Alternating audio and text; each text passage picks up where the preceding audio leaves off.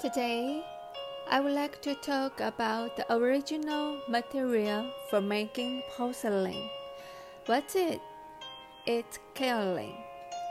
Kaolin is a clay mineral with kaolinite as the main component, rich in minerals such as aluminum, magnesia, zinc, silicate.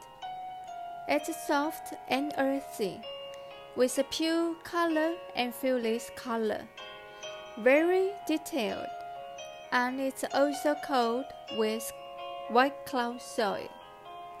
The chemical composition of the soil is very stable, and it has good plasticity and fire resistance. It's the most important raw material for making porcelain. The difference in texture composition can directly affect the change of the porcelain in the kiln. The higher the purity of the kaolin, the higher the whiteness after firing. And it's not easy to leave impurities. Therefore, high quality kaolin can make very good porcelain. Around the kaolin mine area, well-known kilns will also be established in accordance with the convenient location, such as Jingdezhen is the best example.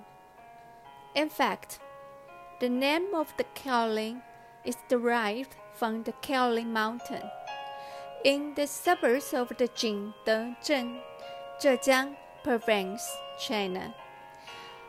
In the early Qing dynasty, the mining industry was extremely prosperous and the soil produced was the highest in the country.